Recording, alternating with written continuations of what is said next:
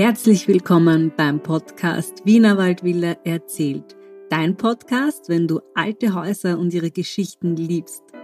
Mein Name ist Anja Rechberger und ich spreche mit meinen Gästen über ihr Leben in einer Villa und entlocke Experten und Expertinnen ihr Wissen rund um die Villen im Wienerwald. Ja, und warum das Ganze? Weil Geschichten sind, was bleibt. Ganz viel Freude beim Zuhören wünsche ich dir.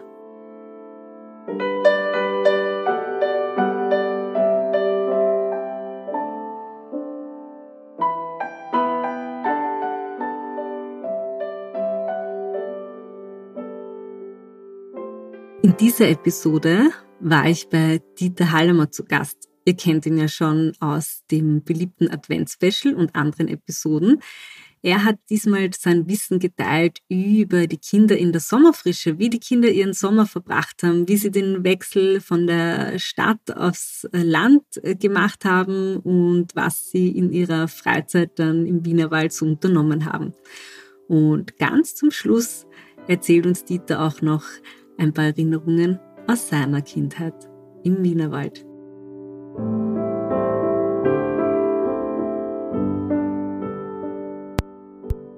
Lieber Dieter, danke, dass ich wieder bei dir zu Gast sein darf. Es ist äh, sehr schön, es ist sehr sommerlich gerade und ähm, das bringt mich auch schon zum heutigen Thema. Wir dürfen heute mehr erfahren über das, was äh, die Kinder damals in der Sommerfrische gemacht haben wie sie, wie sie gelebt haben, wie sie ihre Freizeit, wie sie ihre Kindheit hier im Wienerwald verbracht haben.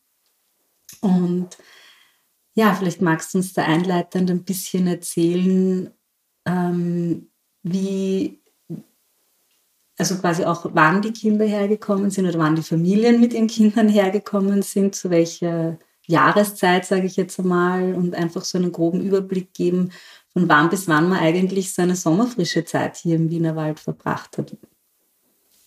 Ah, vielen Dank, liebe Anja, dass du wieder bei mir bist, dass ich dir wieder etwas über die Sommerfrische erzählen darf. Und ja, wir haben jetzt, äh, kommt ja bald der Sommer und das war jetzt Ende Mai, Anfang Juni, war die Zeit, wo eigentlich die Familien in die Sommerfrische gefahren sind. Die Bürger in Wien haben ihren Haushalt aufgelöst und sind mit Sack und Back, mit Kind und Kegel, wie man so schön sagt, in die Sommerfrische gefahren.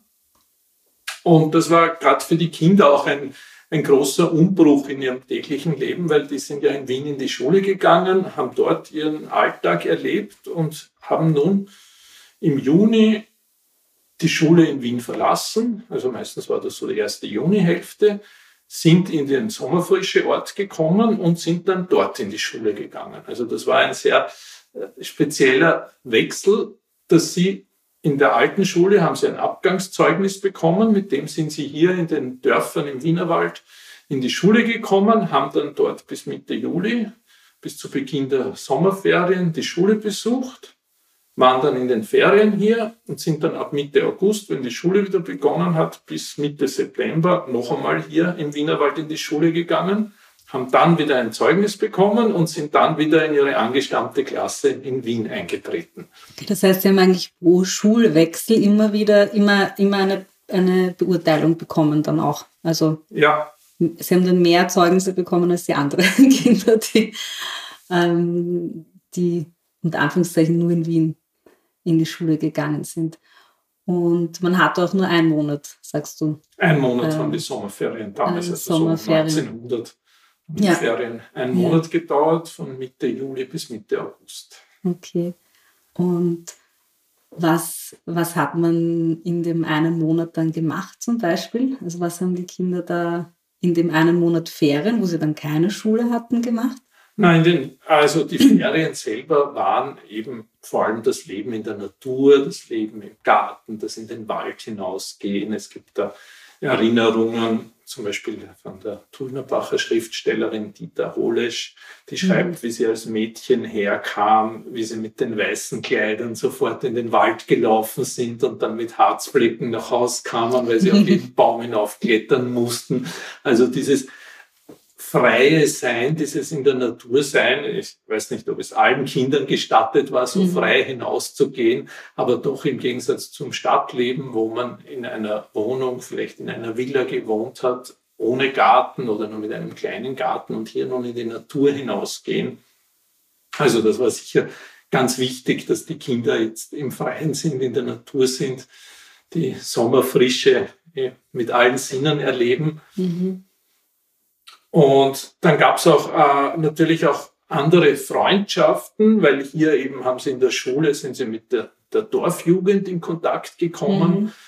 Einerseits und andererseits auch mit den anderen sommerfrische Familien, nachdem eben viele Familien ja ihre Villen jedes Jahr bezogen haben, also gaben sich da auch neue, andere Kontakte.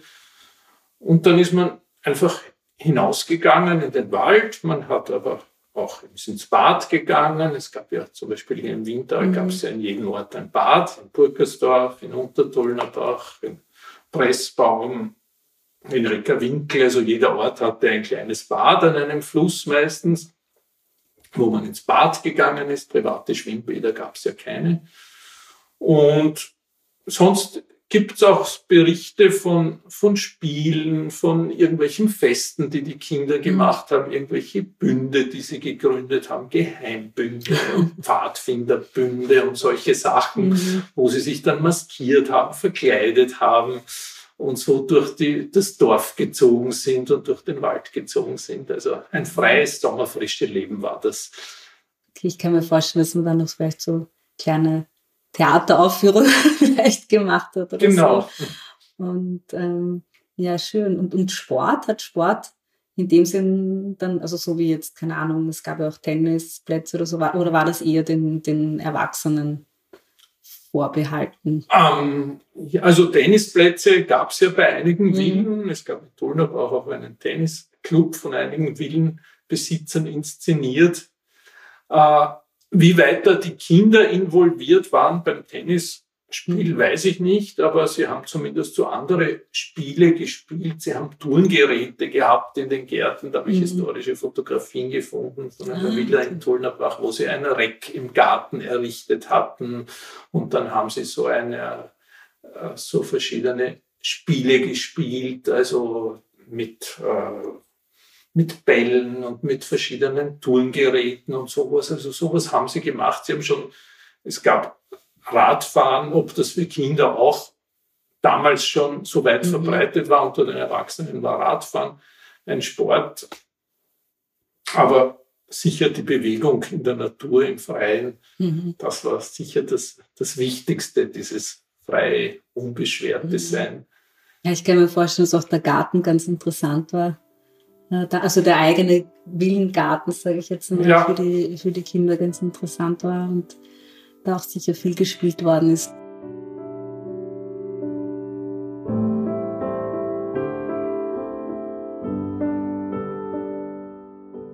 Wir haben es, glaube ich, in einer anderen Podcast-Folge schon mal auch angeschnitten, war so das Verhältnis eben zwischen den, also zwischen der Landbevölkerung die, die da war schon und zwischen den Wienern, die da halt eigentlich nur ein paar Monate hier leben.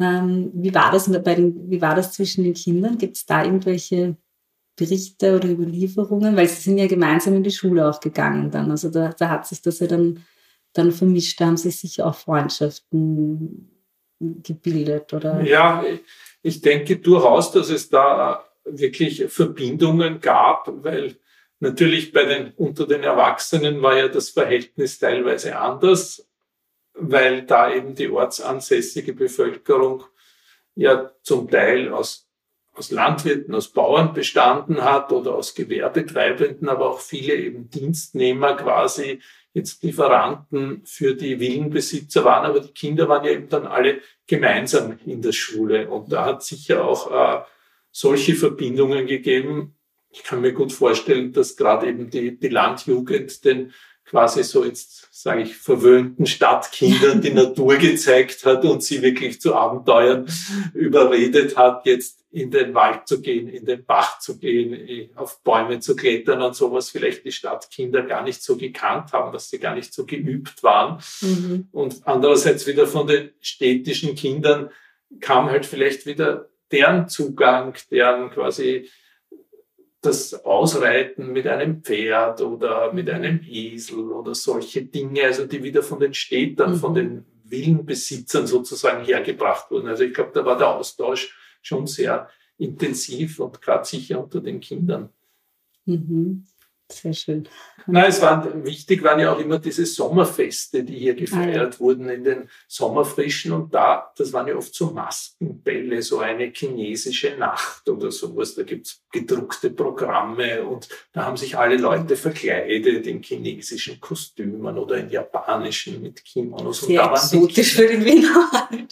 ja. Okay. Das war aber eben so diese, gerade um 1900 war ja diese ja, diese ja. Ostasien-Mode, wie sich so ja. Japan geöffnet hat und auch, auch China und das plötzlich bekannt wurde, diese mhm. Kultur und interessant wurde. Und da waren die Kinder mhm. natürlich auch involviert in diese Sommerfeste, dass sie eben auch mhm. verkleidet waren, dass sie, wie du gesagt hast, Theaterstücke aufgeführt mhm. haben oder so von den Erwachsenen organisierte äh, Veranstaltungen gemacht haben. Also ich glaube, dass da auch immer der kulturelle Hintergrund war. Mhm. mhm. Spannend. Und wenn ich jetzt, äh, wenn ich mich jetzt quasi für, für die für Kinder in der Sommerfrische oder allgemein für das Thema interessiere, ähm, wo finde ich, wo finde ich so Tagebücher oder Erinnerungen dazu? Du hast jetzt eh schon ähm, die Schriftstellerin erwähnt, ja. aber gibt, fällt dir da noch etwas anderes ein, wo man da, wo man fündig wird? Man könnte dich fragen. Man könnte nicht fragen, ja, aber es gibt generell ja doch in den letzten Jahren ist sehr viel private Erinnerungsliteratur erschienen, äh, wo eben Leute über ihre Jugend berichten, über ihr mhm. Leben berichten und diese Bandbreite, also da gibt es ja im Böhlau Verlag so eine Reihe, damit es nicht verloren geht, glaube ich, heißt die, mhm. mit biografischen äh, Informationen und da gibt es auch einen Band, der heißt Bürgerliche Kindheit in der Donaumonarchie, also wo auch das Thema Sommerfrische angeschnitten mhm. wird und mhm. dadurch eben auch viel Privates, also nicht nur das Offizielle, weil es haben natürlich auch die die Schriftsteller drüber geschrieben. Schnitzler habe ich schon das letzte mhm. Mal erwähnt, der ja die Gesellschaft, die sommerfrische Gesellschaft porträtiert hat und dann natürlich auch die Kinder hineinspielen. Was machen die Kinder in der Sommerfrische? Welche äh, Beschäftigungen hatten die? Aber eben diese private Erinnerungsliteratur, mhm. die ist sehr spannend. Mhm. Das heißt, wenn man da Interesse hat, kann man sich auch gerne an, an dich wenden Nein, und du, du empfiehlst dann die, die jeweilige Literatur und kannst sie auch, auch dann ähm, besorgen natürlich über deine Buchhandlung. Ja. Äh, das ist sehr gut, weil so sowas findet, man tut sich einfach schwer selber sowas, äh, sowas zu recherchieren. Da ist gut, wenn man weiß, wo man sich hinwenden kann. Ähm, ich habe auch, äh, habe ich dir im Vorgespräch schon erzählt, eine Erinnerung bei, also zufällig zu diesem Thema in einem Buch gefunden, äh, einer Dame, die in Bad Füßlau ihre Kindheit in der Sommerfrische verbracht hat und die war dann, äh, sie, sie beschreibt das so, dass das einfach so toll und so magisch war, dann da äh, auch sein, sein eigenes Zimmer einzurichten und die, die eigenen, also und, und quasi so wieder eine neue Welt hier im Wienerwald für sich zu erschaffen, abseits von äh, von, von der in Wien. Also ich hatte irgendwie den Eindruck, so wie sie das geschrieben hat, dass, dass sie eigentlich lieber in Bad Fürslau war, als, als, als jetzt in Wien. Das dürfte die, also auch wenn ich jetzt an meine Kinder zurückdenke, ja, wenn, wenn wir dann, äh, äh, wenn wir im Sommer länger bei meiner Familie in Polen auch waren am Land, dann, dann habe ich mich da irgendwie in dieser Erzählung wiedergefunden, muss ich sagen. Von ihr das, ich habe das Gefühl, dass die Kinder die Zeit hier im Wienerwald viel mehr genossen haben äh, als in Wien. Äh, gibt, hast du dazu äh, Erinnerungen an, an irgendwelche Erzählungen oder an, ja, an Überlieferungen? Äh, jetzt so direkt eigentlich nicht, ja. Mister, nur jetzt, äh, weil du eben deine Kindheit erwähnt hast. ich bin ja selber in Kaltenleutgeben in so einer sommerfrische ja. Villa aufgewachsen in den 60er Jahren. Das war auch eine um 1900 errichtete Villa mhm. mit einer großen Veranda. Und da ist interessant eine Erinnerung, die eigentlich dann erst nach 30 Jahren bei mir wiedergekommen ist. Das war insofern spannend, mhm. aber es ist so ein schönes Erlebnis für diese Freiheit im Sommer. Unsere Veranda war offen und hatte einen äh, Fliesenboden. Also es waren dort äh, gebrannte Fliesen, und zwar waren das sogenannte Mosaikfliesen, die hatten ein eingeprägtes Mosaikmuster, mhm. wie es in Wien auch bei den Stadtbahnstationen am Gürtel, Otto-Wagner-Stationen, mhm. auch diese Mosaikfliesen ja. äh, dort noch heute zu sehen sind und dieses Relief dieser Mosaiksteine. Ich hatte, die, unsere Villa wurde dann 1970, da war ich sechs Jahre alt, komplett umgebaut. Und da ist diese Veranda verschwunden und ein paar von diesen Fliesen lagen jahrelang im Garten herum. Und wie ich dann, wie mein Vater die Villa später verkaufte, habe ich diese Fliesen mitgenommen und dann 1996 in meiner Villa in Tullnerbach wieder verlegt. In einem kleinen Vorzimmer, es ist nur ein Quadratmeter dieser alten Mosaikfliesen liegt dort. Und eines Tages gehe ich barfuß über diese Mosaikfliesen, 1996 war das, mhm. und plötzlich, ich barfuß auf diesen Fliesen stehe, kommt mir die Erinnerung, wie ich als kleines Kind bei uns in der Veranda in Kaltenleutgeben auf diesen Fliesen spiele. Das war so da, dieses Bild plötzlich. Und da denke ich, da ist im Unterbewusstsein, speichert das Eindrücke, die man dann noch nach Jahrzehnten plötzlich wiederfindet ohne dass man weiß. Und ich glaube, das ist schon etwas Schönes, wenn man mhm. diese Erinnerung an die Freiheit der Kindheit, an die Natur, an dieses draußen und drinnen, dieses Besondere, wenn man das mhm. gespeichert hat und dass das in einem da ist. Also ich glaube, das sind prägende Erinnerungen, diese mhm. Sommerfrische, gerade auch wenn man es nicht ständig hat. Und das, ich glaube, das ist das Besondere an dem. Und mhm. gerade wenn es aus der Kindheit kommt. Mhm. Das war damals sicher auch dieses, äh, ja, das Magische auch der Kindheit und ich finde auch, und auch dieser Kontrast einfach zur, äh, zur, zur Stadt Wien, dann, dann hier in der Natur zu sein und auch die Natur kennenzulernen, glaube ich, weil das war ja auch nicht, äh, wie du es schon erwähnt hast, für die, für die Land, also für die, für die Stadtkinder nicht so selbstverständlich und die haben da quasi eine Einführung der, der Landkinder bekommen und, und auch umgekehrt.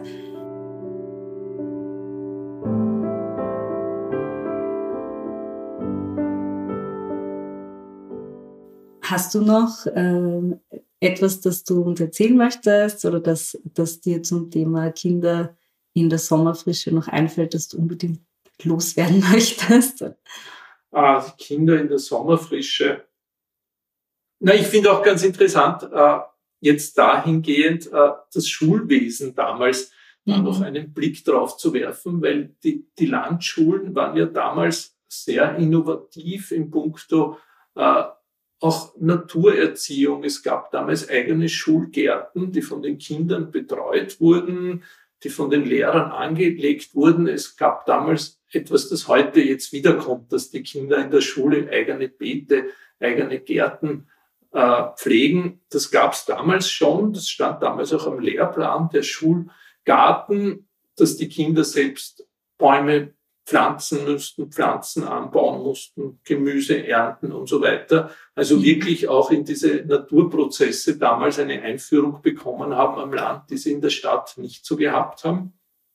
Es gab damals auch die Freiluftklassen, also der Unterricht im Freien war ein ganz wichtiges Thema, hinauszugehen. Also ich glaube, das sind Dinge, die in der Stadt nicht so waren und die gerade für die Jugend sehr wichtig mhm. waren. Also diese Verbindung zur Natur schon als Kind zu bekommen, dieses was Verständnis. Was bedeutet Freiluftklasse jetzt genau? Das waren, Wie kann ich mir das vorstellen? Da wurde der Unterricht im Freien abgehalten. Also da gab es Plätze im, im Schulgarten, die waren mit Bänken ausgestattet, mhm. wo die Kinder wirklich im Freien unterrichtet wurden. Also Aber das war nur so, das war quasi eine, eine, eine Unterrichtseinheit. Das ja. war jetzt nicht über, über einen längeren Zeitraum, wie man es jetzt auch kennt. Zum Beispiel die, die gibt es ja auch Kindergärten jetzt im, im Wienerwald, die äh, Waldkindergarten, die nur im Freien sind. Das ist es ja, nicht, ja. sondern es ist, es ist quasi ein, ein Teil des Unterrichts. Genau, es war ein, ein Teil des Unterrichtes, dass man eben bei schönem Wetter den Unterricht draußen abhält, dass die Kinder im Freien sind. Mhm also nicht äh, so als ganze Institution, dass die Kinder mhm. nur im Freien gelebt haben, quasi. Ja, ja. Aber so dieses also temporäre, wenn es die Bedingungen zulassen.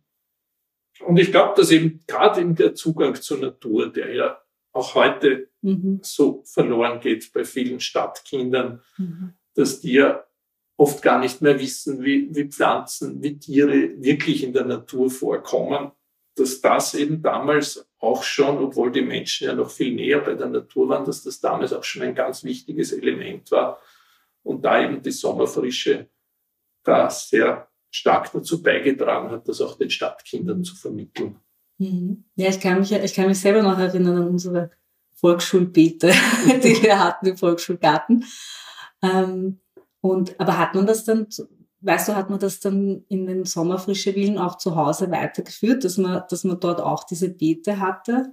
Oder war das, war das dem, dem Unterricht vorbehalten? Na, es gab schon bei den Sommerfrische Willen gab es ja immer in den Gartenbereichen neben dem Ziergarten mhm. gab es auch den Nutzgarten mit Beeten, mit Obstbäumen und ich nehme an, dass die Kinder da auch involviert waren, weil es gab natürlich das Personal, es gab den, den Gärtner, es gab die Köchin, es gab die Dienstmädchen und Kindermädchen, die sich vielleicht auch um die Beete gekümmert haben, aber es gibt eben auch so so Berichte, wo auch die Villenbesitzerinnen selbst dann noch eingekocht haben im Herbst, mhm. um alle Früchte des Gartens dann mitzunehmen. Und ich glaube, dass die Kinder da auch sehr wohl involviert waren bei dem Ganzen, weil die ja doch so in dieses Alltagsleben der Menschen ja früher viel mehr involviert waren, als das heute vielleicht mhm. ist.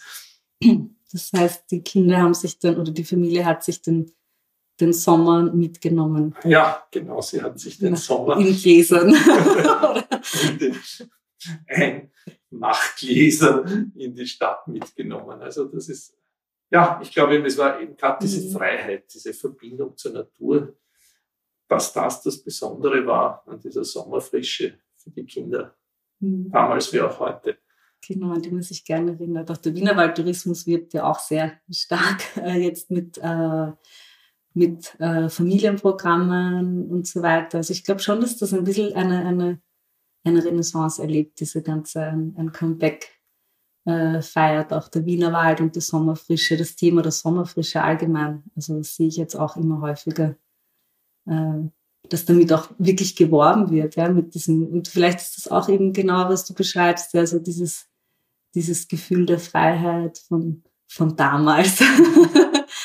was man ein bisschen ins Heute mitnehmen will.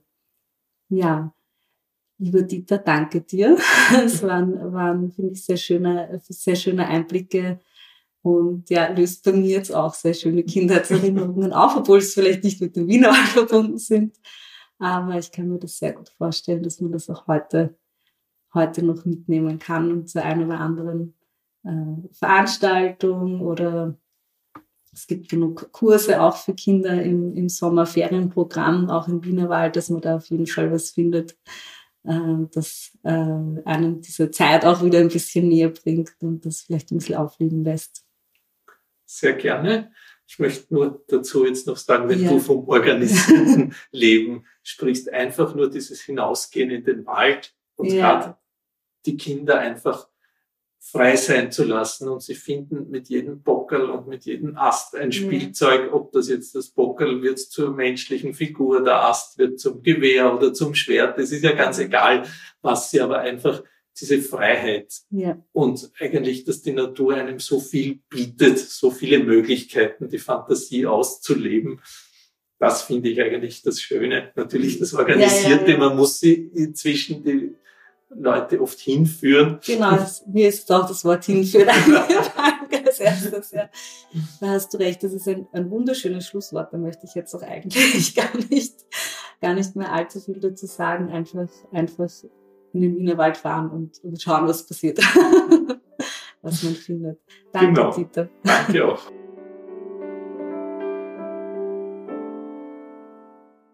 Schön, dass du heute wieder dabei warst. Ich darf dir jetzt noch zum Abschluss eine kleine Passage aus einem Buch vorlesen, das schon ein bisschen etwas über meinen nächsten Podcast-Gast verrät. Es handelt sich um eine Kindheitserinnerung von Ilse Kaufmann. The Veilchenvilla, our summer home, enjoyed the burning midday sun that later made way for the scented evening air. I miss the feeling of renewal that comes from moving to a different place, a different house, where just the thought of the beautiful country garden and the possibility of redecorating my surroundings, even if it was just changing some furniture around or adding small elements to a balcony or terrace, never failed to capture my imagination. Every year, when late May and early June came round, I started feeling the need to pack my bags with sport outfits, light dresses, and vaporous muslins for the evenings and the more important social occasions. When the days got longer and hotter, I always needed to feel the bustle of luggage being packed in preparation for the journey to Bad Füßlau. Silke Ebster und ich haben uns kennengelernt über genau dieses Buch.